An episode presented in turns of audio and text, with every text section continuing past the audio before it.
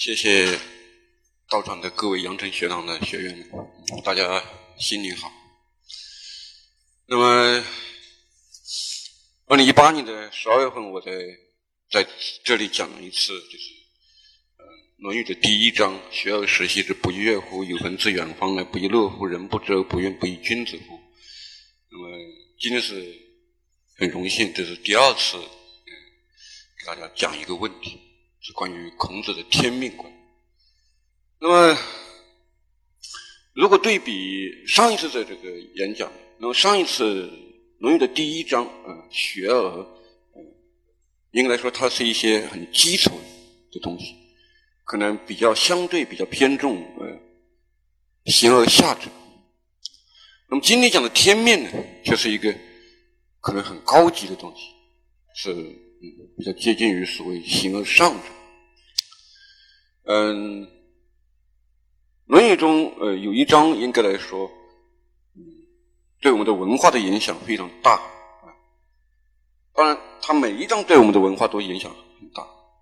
在整个中华文明史上，以文化影响而言，没有任何一部经典可以和《论语》相提并论。就是它对我们的呃民俗啊。对我们一般的这种文化心理、呃文化观念和我们的语言思维，《论语》的影响是啊无与伦比的，没有任何一部经典能够和它比。那么，在《论语》整部《论语》中，有一章有影响特别大，就是为政篇的一章。子曰：“吾十有五而志于学。”三十而立，四十而不惑，五十而知天命，六十而耳顺，七十而从心所欲，不逾矩。那么我这样读念一遍，大家就应该知道，这里面我们今天依然说的三十而立，四十不惑，五十知天命，六十耳顺，这些概念在今天我们都依然在使用。那么在刚才这一章里面，可能我觉得。最难弄清楚，但是同时可能又是特别重要的一个概念，在天命。呃，大概从至少从商开始吧，商夏商周的商，商我们今天认为，呃，它建立的时间应该是公元前十六世纪中叶。嗯，它是公元前十一世纪中叶被西周推翻的。那么商大概存在接近五百年。那么从公元前十六世纪中叶到今天，那是三千六百年。因为夏，我们说夏商周三代，但是夏，呃，直到今天，实际上，嗯，它的历史还是有很多不太清楚的地方。因为商有甲骨文。有青铜器，嗯，它的帝王世系，它的这个统治的核心区域，我们京都应该说有一定的、有一定的把握。但是夏还是比较渺茫的，它缺乏足够的考古实物来建构它的这个历史年代，甚至包括帝王世系。那么，也可以说我们中华文明以国家形态存在的文明。嗯，我们有把握的说，从商算起是没有问题，但是下来就不是特别的有信心。所以一般我都不怎么采用上下五千年文明这种说法，我觉得是比较虚虚的。但是我说三千六百年文明，那是一点问题，就从商开始是绝对没问题。那么也有的人说，如果从夏我们中学教材里可能说公元前二十一世纪，啊，这个。禹建立了夏，或者禹的儿子启建立了夏，那么四千年来，四千年来，天是中国人信仰的最高对象，一直到今天都这样，就是在我们中国文化中，天其实等于等于可能基督教里的上帝。我们说人在做，天在看，这个天其实就是最高主宰。就等于其他文明中的，可能等于真主，等于上帝。那么天命这样命命也，命就是命令，我们说命令，命就是令，有天之令，天的命令，这样，顾名思义，简单的讲。那么，关于孔子的这个“五十而知天命”，刚才说，就是天是最高主宰，天命就是天的命，天的命令。但是具体到孔子而言，他说他“五十而知天命”，到底这个天命是什么意思，有什么内涵？然后对于我们今天我们普通的读者，我们普通人来说，有什么样的启示？那么我们就进入我们今天这个。要谈孔子的天命，我觉得不如先把它拆开，把天天命就拆成天和命，然后我们以《论语》这个文本为一个考察范围，把这里所有有关的天和命，把它一一抽出来，去梳理，然后再来归纳。《论语》中孔子所单言的。天字一共一十二个，分布在八章里面。那么，这里我们一一看一下。子曰：“大哉尧之为君也！巍巍乎！为天为大，为尧则之。荡荡乎！民无能名也。巍巍乎！其有成功也。”宦乎其有文章，这是歌颂尧的第八篇太伯。孔子说：“尧作为君，真的伟大，巍巍乎，崇高伟岸的样子。只有天是最大的，而尧取法于天，则就是以什么为法则、法效的意思。只有天是最伟大的，而尧以天。”为法则，荡荡乎，广大深远的样子。广大深远，就比如说，你站在珠穆朗玛峰上，你去看过去，那么远处渺渺茫茫，无边无际，这就叫荡荡。既开阔又深远，荡荡，民无能名焉，百姓无法名状。找不到一个语言来形容这个尧有多么厉害，多么了不起。语言很匮乏，民无能名，所以就用天来形容尧，就这个意思。荡荡乎，民无巍巍乎，其有成功也；旷乎，其有文章。那么这个成功和文章对举而言，成功应该是指这些呃。开疆辟土啊，这开拓疆土啊，然后治理国政、朝政，使老百姓的这个，比如说天下和平、民生改善，这些这些都属于成功。那么文章，文章应该是指典籍、制度这些规定、典籍、制度。宦乎其有文章？焕，一个火旁，一个精神焕发的焕。那么这个火呢，就是我们，如果你对易也对周易稍微有些了解的话，在八卦里面，离卦代表火，离；坎卦代表水。那么凡是说到文明呢，经常与离卦有关，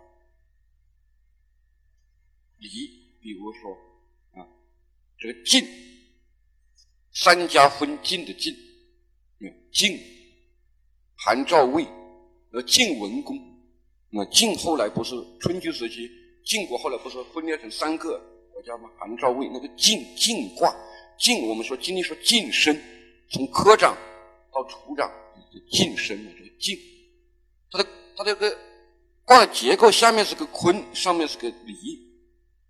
坤为地，离为火，就好像明出地上进，就太阳从东边升起来为进，是大象。那么它的彖辞就是来解释这个卦辞的一段话，说：“明出地上，明出地上，明就是太阳，明出地上，进顺而立乎大明，柔静而上人，是矣。”康后康侯用西马花树就注入三阶也，可能这个比较复杂，大家不一定听得懂。就是刚才说顺而立乎大明，顺就是坤卦，立美丽的立其实就是依附在什么东西，附着在什么东西，古人称之为立，美丽的立，就是说我们的我们的精神是立附在我们的生命之上的。如果我的身体死掉了，那么我的大脑也就死掉了。这个力就是互利，精神互利在身体之上。那么凡是谈到文明呢，都与离卦有关。比如说大有，火在天上，大有，柔得尊位大众而上下顺应之，曰大有。然后上面说。其得刚健而文明，应乎天而实行，是以元亨。大有的卦的结构，下面是个乾卦，上面是个离卦。火在天上，就是像太阳在天上明照天下，所以刚健而立乎文明。其得刚健而文明。我为什么要要来讲花这个花这花的力气来讲这个话呢？因为这个文字经。对我们今天这个主题，对孔子的天命有特别重要的意义。文，今天我们觉得文学、文化、文字，我们可能不怎么意识到这个文在我们的古代经典中，在我们中华文明中，这个文字有一种特别的意义。比如说，有个很重要的人叫周文王，他的谥号就为文。而这个东西就与孔子的天命有关。那么这里我是做一个埋伏，我说了，患乎其有文章。那么，其实，在先秦的语境里面，当谈到文的时候，一般都与火有关。为什么说文明呢？这个火不是明明亮嘛？所以呢，它有文采，有文采，就是舜这个尧啊留下的这些典章制度啊。这些这些文化典籍啊，非常的灿烂，像火一样，给人类带来光明。所以这个文好像又与明有关。那么这个明是不是就有一种？刚才说我提到一个词叫光明，光明是驱散黑暗的，所以这个文呢就带有一种启示的味道。就比如说，像伊斯兰教这种宗教，它可能是一种天启的宗教。是上天启示的宗教。那么文在我们的文化中，文其实带有一种天启的意味，天的启示，而为人类带来智慧和光明，而驱走黑暗。所以文字和名字会联系在一起，其得刚健而文明。那么，那么周文王他谥号叫文，那可不可以认为周文王给人类？带来给中华文明带来的文明。我们知道有一句著名的诗，叫“天不生仲尼，万古如长夜”。天不生仲尼，万古如长夜。那么，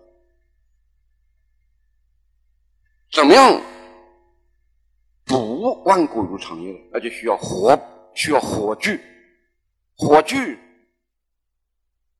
带来光明。而这个光明和文在某种意义上是一样的。这个文，我们我们文明中最重大的启示，比如说可能是河河图洛书嘛，呃，所谓河出图，洛出书，黄河和洛水，所谓龙马互图出河，这个传说出自于《周易》的系辞。周易的系辞里面说：“河出图，洛出书，圣人择之。”就唯尧择之，这个择之，根据河图和洛书来创立所谓八卦的体系。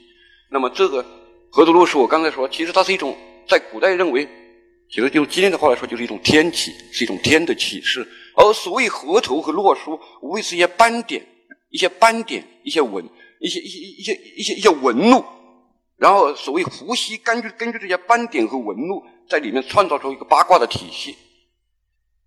所以这个纹，它有一种启示的味道，所以它自然就是美的。它有时候它就是德行的一个代表，或者说它就是人类的道德本身。那么这样讲来，这个文就复杂。等一下，我们再再做一些补充。我刚才就是借这个“恍乎其有文章”，这个“晃”这个火旁，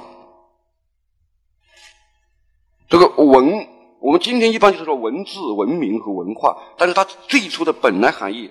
说文解字说错画也，错画就是很多笔画交错在一起为文。所以自然界的这些植物、动物啊，这些生长在一块呀，相互交错错杂，这就是文。文实际上是这个，你说从这个象形文字上来说，这个文字就下面那个一撇一捺，上下重叠，不就成了爻吗？周易的那个爻六爻，那个爻不就两两个叉叠在一块吗？所以《说文解字》说错画，笔画错综在一块为文。那么这个文呢？我说最初的文可能刚才说河图洛书，它可能是一种天的启示。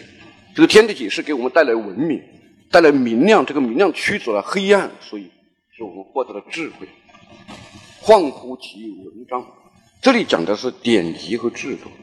而前面的成功，指的我刚才说是开拓疆土、征服蛮夷、平定天下，然后啊，这个民生事务这方面，这是歌颂尧，大哉尧之为君，只有天是最大的，而只有尧取法于天，他是如此的广大和深远，人们找不到词来形容尧，所以就用天来指代尧。他的事业是如此崇高，而他的文章是如此光明。文和章，古代是两个字，那在今天我们就说 paper 文章。这个这个文章不等于今天我们说你写一篇文章那个文章。实际上，呃，中国古代的这个语言呢，很多时候都是单字的。今天我们都是都用词来表达。文和章，文是刚才说错话也。其实它是指，呃，事物外部的这种花纹纹路，而章呢，是指和其实和文同义，章是指这个呃彰显的彰，它其实有三撇，呃，事物一切表现在外的部分都可以称之为章。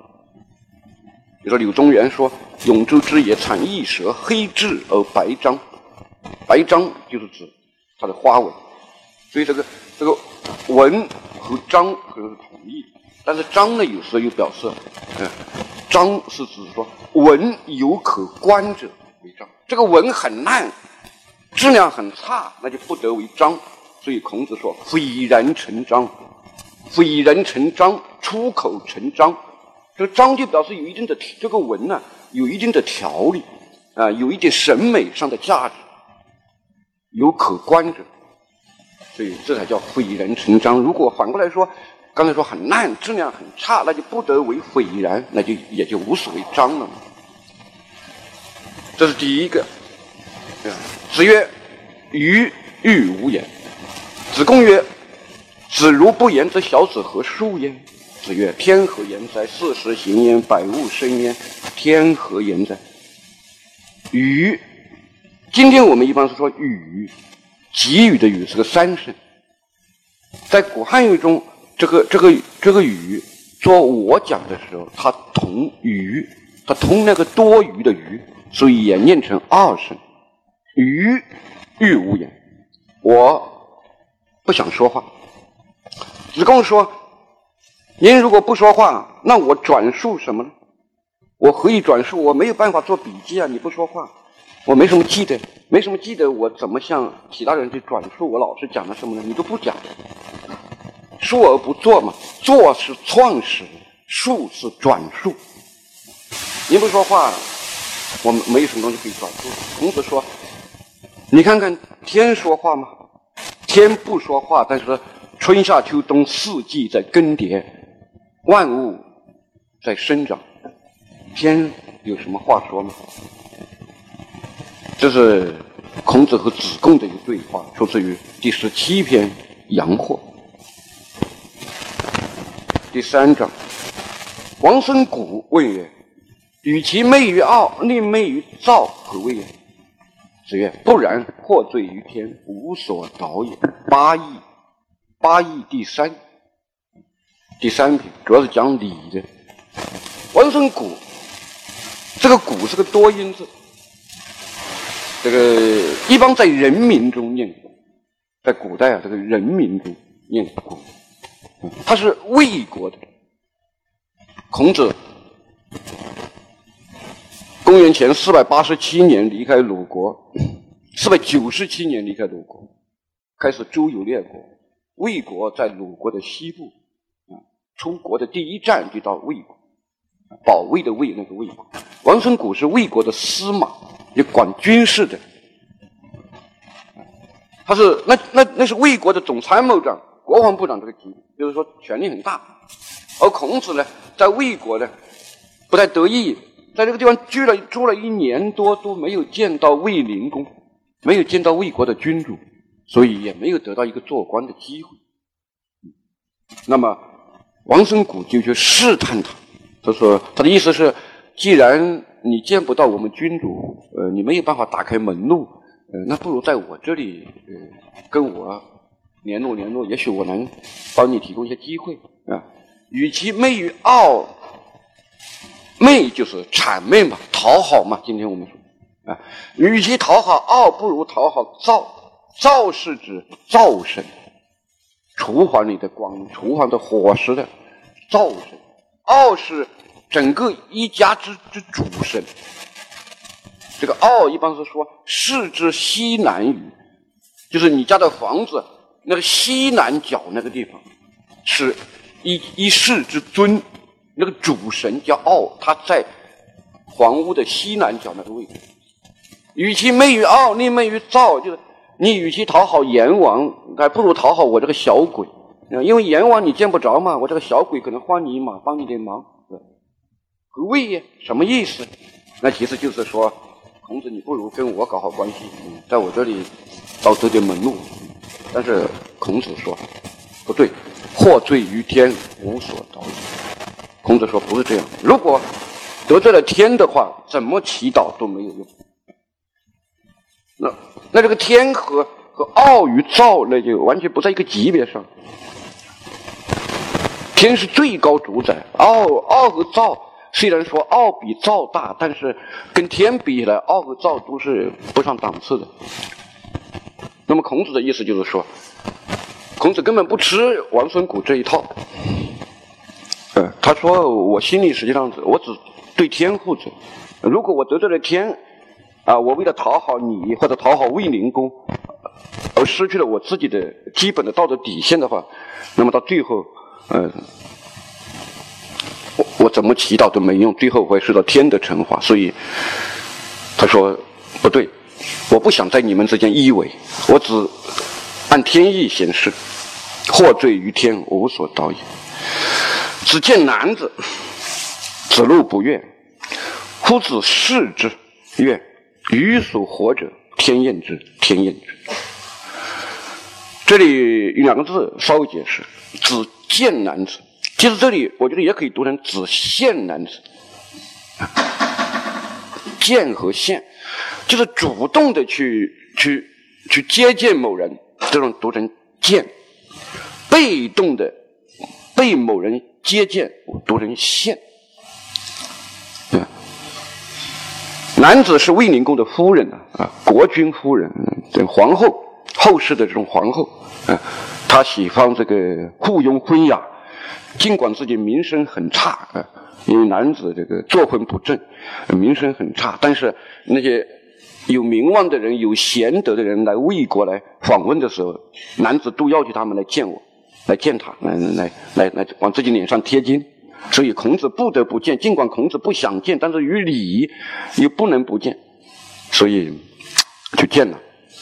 子路不悦，子路就是孔子的学生，觉得老师啊，就见这样一个品行不正的女人，嗯，这个与与这个清誉有损，所以他不高兴啊。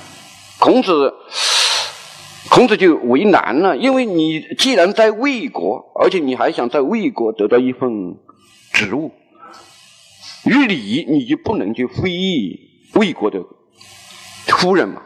这是你，你作为一个士，你现在都不是大夫，你在魏国你是个士，那么你去非议你的尊长，这是为尊者讳，为有贤者讳，这是礼的规规则之一，所以你不便去说他的不是啊，而且。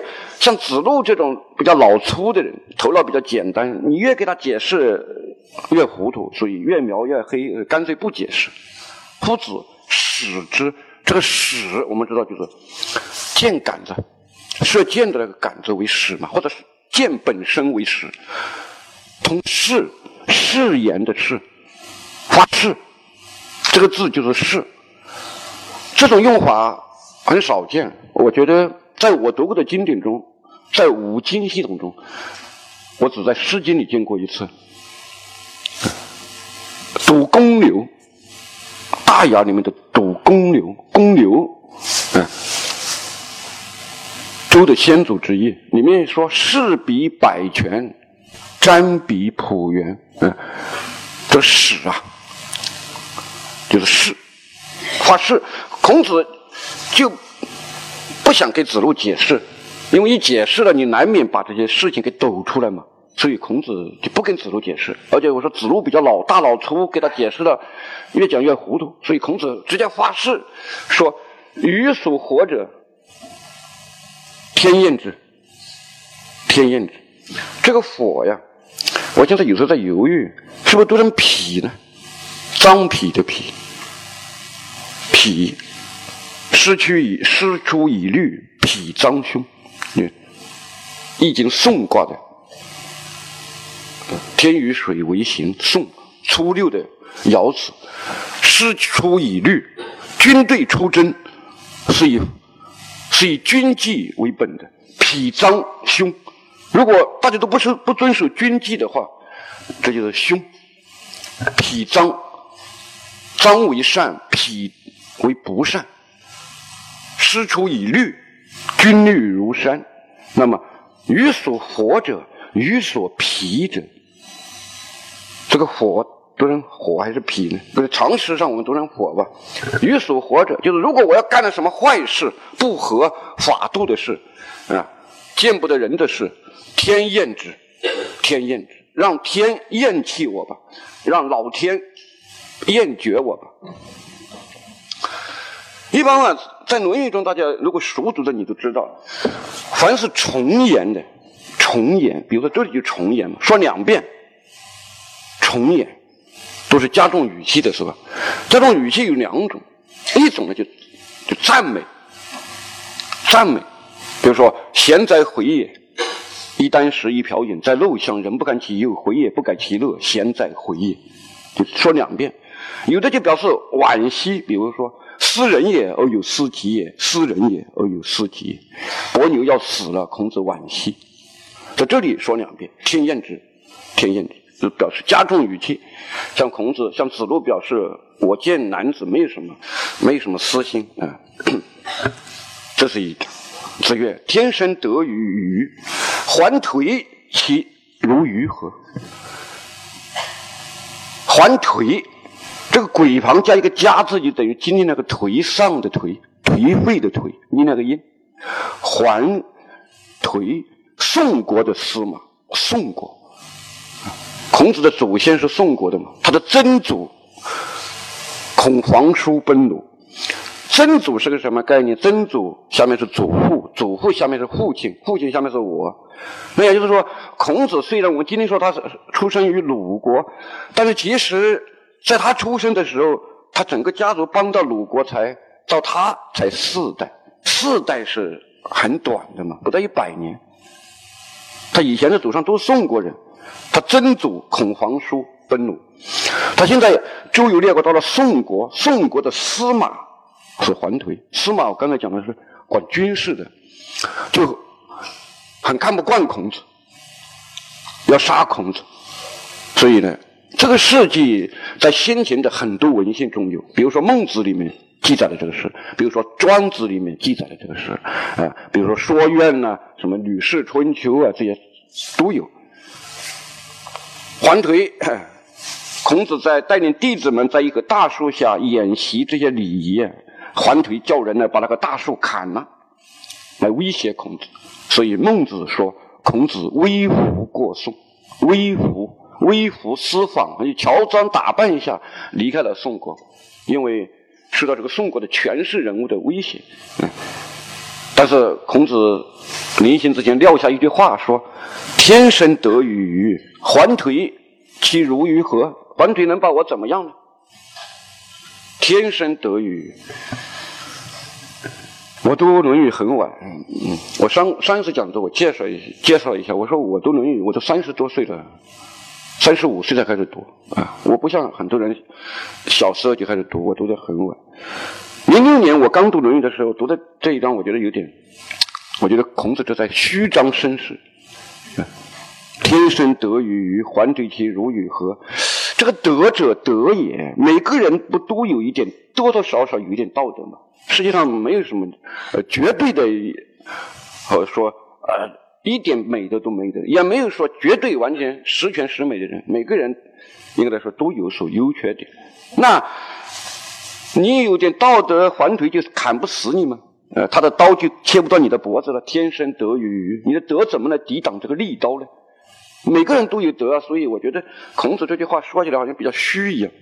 这是我我当年初读《论语》的时候，我的这一章啊，我的一些疑惑。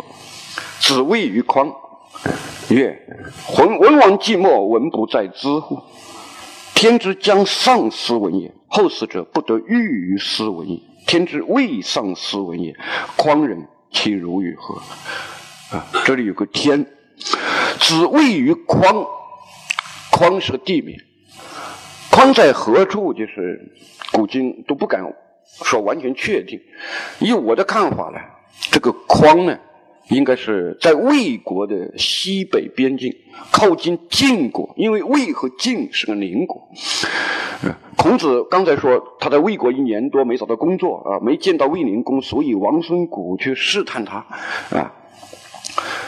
魏于匡，这个魏，今天我们就是说畏惧，畏罪潜逃啊，畏。但是在这里很显然不是，不是说畏惧的意思。钱穆先生把它解释为私斗，私斗没有国家法律允许的这种私下的斗殴。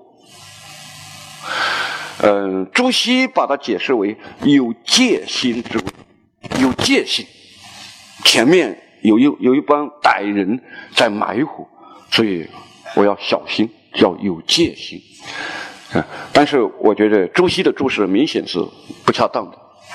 这里有戒心说不通，而司马迁的世家的记载，孔子世家的记载，他说，他说是因为啊，这个杨货，就上一篇这个，这第二章这个杨货，杨货是季氏的总管家，杨货曾经欺负过匡帝的人，曾经欺凌过、霸凌过匡帝的人，然后呢，因为孔子长得和杨货比较像。所以孔子周游的时候，到了匡地，杨匡地的老百姓说，那个曾经欺负过我们的杨货又回来了，所以把孔子包围起来，抓起来，拘囚了五日，就关了几天。两千年了，司马迁两千年后，我都要怀疑，这孔子和杨货长得那么像吗？因为杨货欺负过匡帝的人，呃，杨现在孔子来了，把把李逵当成了李鬼，嗯。把李鬼当成了李逵，嗯，然后把孔子抓起来。我觉得司马迁是不是是不是有这种可能？那就是，并不是因为孔子和杨货长得多像，而是因为他们都来自于鲁国。就是说，我我是广东人，你是黑龙江人，呃，前面有一个黑龙江的人在这个地方名声不好，然后后来又来一个黑龙江的人，于是我就本能的对黑龙江的人怀有成见，我就用前面那个人的印象啊套在你后面这个人身上，所以可能不是说洋货又来了，而是说那鲁国人又来了，所以把孔子给给抓了起来。我觉得可能不是外貌的相似相似，还有一个问题，匡匡在魏国的西北境，他又不和鲁国挨着。而杨霍是鲁国季氏的权臣，鲁国的一个大夫的家臣，他有什么样的能力去去危害魏国？另外一边靠近晋国的边境上的一个土地上的人民呢？司马迁没有解释这个事情。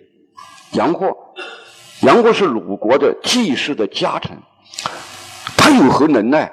他的手伸得那么长，跨省去抓人吗？他跑到这，他去危害匡地的人，所以我觉得，这可能与杨霍失败，杨霍在鲁国啊，控制了以家臣而控制鲁国的朝政三年，他是季氏的总管，然后呃，季桓子死了以后，他控制季康子。因为季康子作为年还年幼嘛，他控制季康子，迫使季康子与他结盟宣誓，然后他控制鲁国朝政三年，后来被鲁国联合攻打，逃跑，先跑到齐，后来跑到晋，被被晋国的赵氏家族韩赵魏被赵简子收留，所以这样就能够解释了，他在晋国跟跟魏国不是挨着吗？匡不是魏国西。西北边境的一个一个一个城镇吗，所以这样大概可以，可以这个危危害到匡地的人。我觉得，我看古今对这个匡地的解释，我觉得就像我刚才讲的这一段，好像我都几乎没怎么看到有多少学者好像严肃的去研究这个问题。这就像我们的天命一样。一方面，我们说起来中国文化博大精深，但是其实一些基本的问题，他都不搞清楚的。子谓于匡，这个魏显然不是有戒心的问题，不是前面有一帮歹人在算计我。朱熹用孟子的《孟子》里面的这个有戒心来注释《论语》中的魏，不对。我觉得钱穆先生解释为私斗还可以想象，因为因为《论语》中还有另外一章。第十一篇《先进》，子谓于匡颜渊后，子曰：“吾以汝为死矣。”曰：“子在，回何敢死？”就是关于匡有两章，也是子谓于匡颜渊后，后就是两个人失散了。我们电影院看电影，很多人一起出门，电影放完了，然后人流一挤，母亲和孩子走丢了。这个母亲到处找找，后来又找到了他丢失的孩子，这叫后。孔子和颜渊走丢了，孔子对颜渊又见面了。孔子说：“我以为你死了呢，吾以汝为死矣。”孔子颜渊说：“子在，回何敢死？”说：“先生你还活着，我怎么敢死呢？”那就说明这个形势非常的危机嘛。孔子都不知颜渊的生死，那有何怎么可以用有戒性来解释这个位？那么这个匡为什么孔子会匡帝会入狱难？司马迁说，由于杨霍欺负过匡帝的人，杨霍和孔子长得比较像。嗯，我刚才就解释了一点。总之，在这个地方形势比较危险，所以孔子说了一句话，他说：“文王寂寞，文不在知乎？”刚才这个“文”字，我给大家解释了一下。我说这个“文”其实是一个很高级抽象的概念。二零一八年，我的本科母校湖南师范大学建校八十周年，我是湖南师范大学历史系九一级的，然后我当时代表我们历史系九一级为母校献一份对联。他的下联说。志行湘水，教师闻东西南北，马农送酒如。教师，临卦里面的，注意的临卦里面的，文东西南北，文化的文。后来我一个朋友，嗯，也是一个啊，管的是一个机关的一个一个一个一个哥们儿，他有应该来说有博士学历、博士学学位。他问我这个“文”字什么意思？他他认为“文”是个名字，教师。教就是教化的教，思就是思想的思，教师。就是教化和关心的意思。文东西南北，这个文其实是个动词，这个文，其实我刚才说这个文带有天启的意味。那么周文王要注意这一章，文王寂寞，文不在知乎？知就是此了。这一章所以就我们今天的孔庙。基本上，你只要去孔庙，你一定会看到一块一块匾，那个匾是必然在的。那个匾上面写的四个字叫“斯文在兹”，就来自于这个地方。这里点出一个文王，这个文，文王死了以后，文不就在我身在这里吗？就在我孔丘身上。天之将丧斯文也，后死者不得欲于斯文也。天如果要灭绝这个文。我就不可能掌握这个文，不可能遇到这个文。后死者就是孔子自自称嘛，因为周文王早他五百年。遇这里读四声，与遇与，它有三个音嘛。这个遇就是参与的遇，接触到。如果老天有有意要灭掉这个文，我就不可能接接触到这个文。现在既然我接触到这个文，而且我掌握了这个文，那就说明天不想灭绝这个文，天不想灭绝这个文，匡人又能把我怎么样呢？因为匡人把我杀了，这个文不也就没有了吗？既然天天意不是这样，匡人一定不能把天怎么样，所以匡人就不能把我怎么样。他就是一种自我安慰。人在危险的时候说：“我没事，我刀枪不入。”好像已经带有这个意思。这两章啊，一个是说环颓能把我怎么样呢？天生得于鱼。这里说匡人能把我怎么样呢？天把文给了我。这里一个上啊，天之将丧失文。上有两个音，一个是四声，就丧失、失去；还有一个就是一声，丧服、丧礼、丧志、丧事。所以我觉得 电视连续剧《琅琊榜》啊。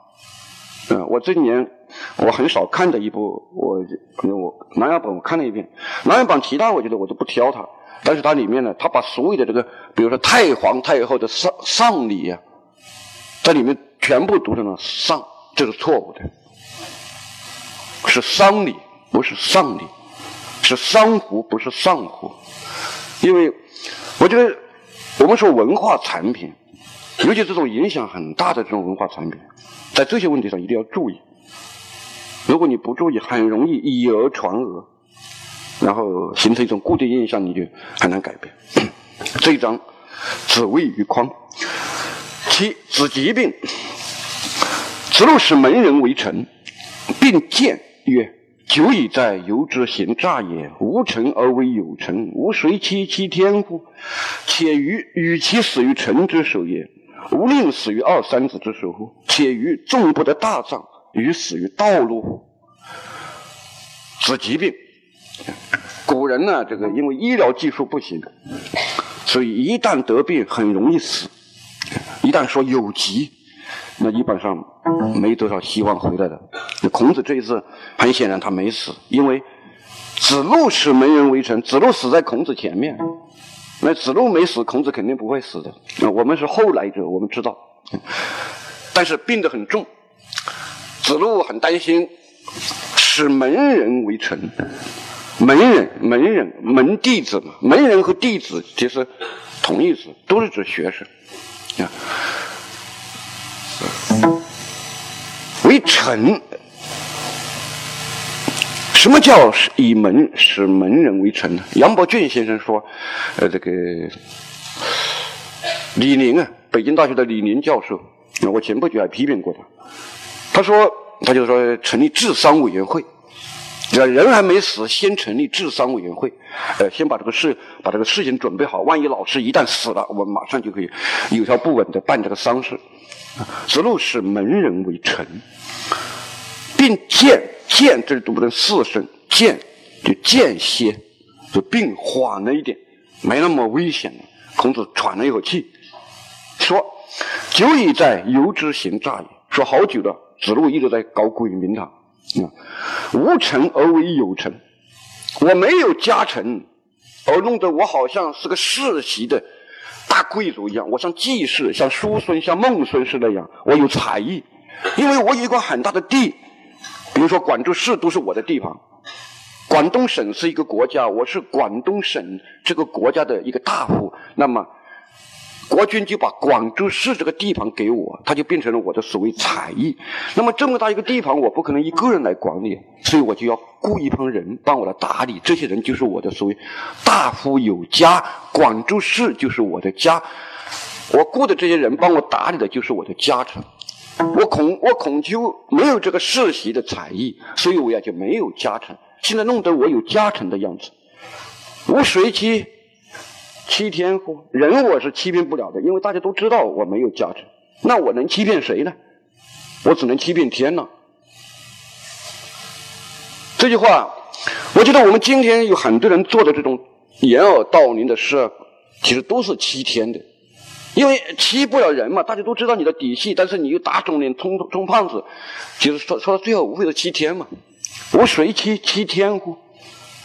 大家都知道我孔丘没有一个世袭的产业，啊，我在以前在鲁国做过司空、司寇，后来我我辞职了，我到去别的国家流流流流落了十四年，然后我又回来，我没有家产，且于何况与与其死于臣之手也，无宁死于二三子之手乎？二三子就是门人了，就是二三子就是同学们一样的意思。何况对我来说，我与其作为一个世袭的贵族死在家臣的手里，我更看重我作为一个老师死在学生的手里。意思是，孔子认为他更看重，他认为做一个世袭的贵族死在家臣的怀抱里，这价值不如他做一个老师。死在学生的怀抱里，且于与其与其死于臣之手，无宁死于二三子之手乎？这里实际上就是说，所谓从道与从君的关系，就是道高于势。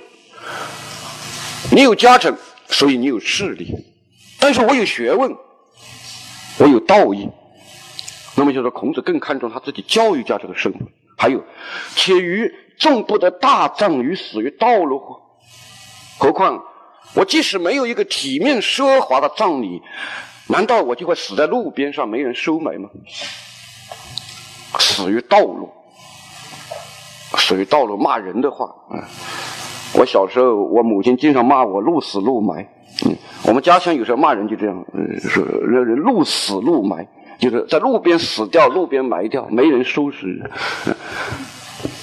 且与众部的大葬。孔子说：“何况我即使没有一个豪华体面的葬礼，难道我就会死在路边没人收拾吗？”那意思是孔子说：“我，我觉得我的命运不至于此，所以也就没有必要那么去担心，去那样铺垫了。”所以孔子认为子路啊，在操闲心。那么这样的话，就说明孔子实际上并不是一个爱慕虚荣的人，这一章看得很清楚。我想欺骗谁？人我欺骗不了，那我只能欺骗天。欺骗天有意思吗？我能欺骗天吗？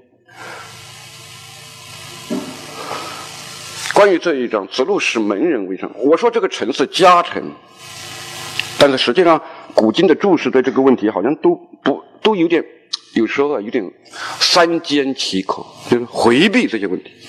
像杨伯峻先生的《论语译注》就把这个臣解释为大臣，把这个大葬解释为诸侯的葬礼，就是说孔子只是个。鲁国退休的大夫，以前做过司空和司寇。